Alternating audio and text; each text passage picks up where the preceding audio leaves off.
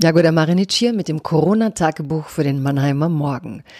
Ich habe Ganz gute Nachrichten, denn es gibt wichtige und gute Studien, die gerade herausgekommen sind. Man macht sich wirklich jetzt schon Gedanken über alles, was falsch läuft. Das heißt, im Vorfeld haben wir ja viel geredet über, was geht alles schief in so einer Pandemie, zum Beispiel beim Thema Gleichstellung. Wen verliert die Gesellschaft aus dem Blick? Und es gab damals schon die Empfehlung nach anderen großen Kriegen, dass man so früh wie möglich anfangen muss, Daten zu erheben, wie die Gesellschaft sich durch diese Krise verändert, um einfach schon während der Krise gegenzusteuern und nicht jahrelang den Preis dafür bezahlen zu müssen. Die Universität Mannheim leistet da einen großen Beitrag mit einer großen Corona-Studie. Da kann man online regelmäßig sozusagen die Ergebnisse nachlesen. Jetzt diese Woche kam eine erste Ergebnislage heraus und die wurde auch bundesweit besprochen. Und ich rede ein bisschen über unsere Art heutzutage mit diesen Daten umzugehen, welches Licht sie auf welche Fragestellungen legen und was man dadurch erkennt, aber auch, und das ist eben die Schattenseite dessen, was da alles übersehen wird. Es gibt nämlich Problematiken, die wir in Deutschland gerade überhaupt nicht im Blick haben, die vielleicht der Journalismus besser beantworten kann, indem er Einzelgeschichten heraushebt und eine gute Geschichte daraus schreibt. Über ein paar von solchen Feldern, einfach um diese wichtigen Studien zu ergänzen, habe ich das heutige Tagebuch geschrieben. Das liest sich dann so, liebes Corona-Tagebuch, liebe Zuhörerinnen und Zuhörer. Die Universität Mannheim leistet derzeit einen immensen Beitrag, um besser durch die Krisenzeit zu steuern.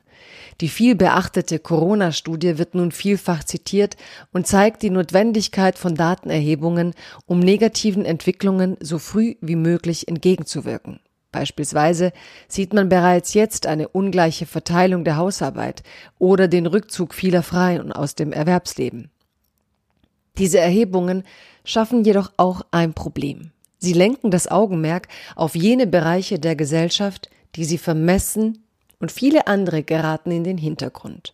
Am Sonntag fuhr ich zwischen Mannheim und Schwetzingen an den Feldern vorbei, sah die Erntehelfer, die eigens für uns und den Spargel eingeflogen worden waren, auf den Feldern arbeiten. Man hört nicht mehr viel über ihre Arbeits- und Lebensbedingungen. Gibt es eigentlich Studien zu diesen Menschen, die ihre Familien in solchen Zeiten zurücklassen?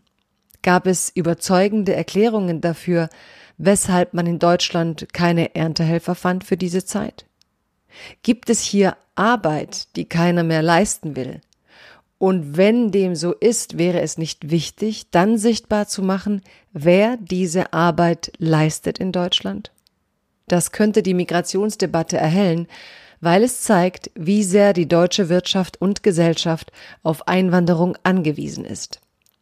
Eine andere Gruppe, von der ich leider nichts lese in dieser Krise, Hunderttausende Frauen aus Osteuropa sind in Deutschland als Pflege- und Haushaltshilfen im Einsatz. Zu Recht wird derzeit die mangelnde Wertschätzung der Pflegekräfte kritisiert, doch es gibt Schattenphänomene der Pflege, die derzeit nicht erforscht oder beklagt werden. Einige Pflegerinnen beschrieben ihre Arbeit schon vorher als Sklavendasein. Die Dunkelziffer unter diesen Pflegekräften ist hoch. Laut Schätzungen könnten es sogar 300.000 Kräfte sein.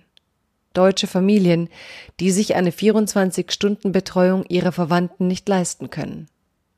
Ende März entschied das Bundesinnenministerium, die osteuropäischen Betreuungskräfte dürfen trotz Corona die Grenze passieren, um Engpässe in der Pflege zu vermeiden.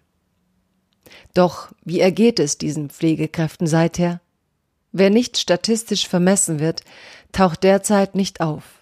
Umso wichtiger ist es, die Geschichten dieser Menschen zu erzählen, damit sie sichtbar werden. Bleiben Sie gesund.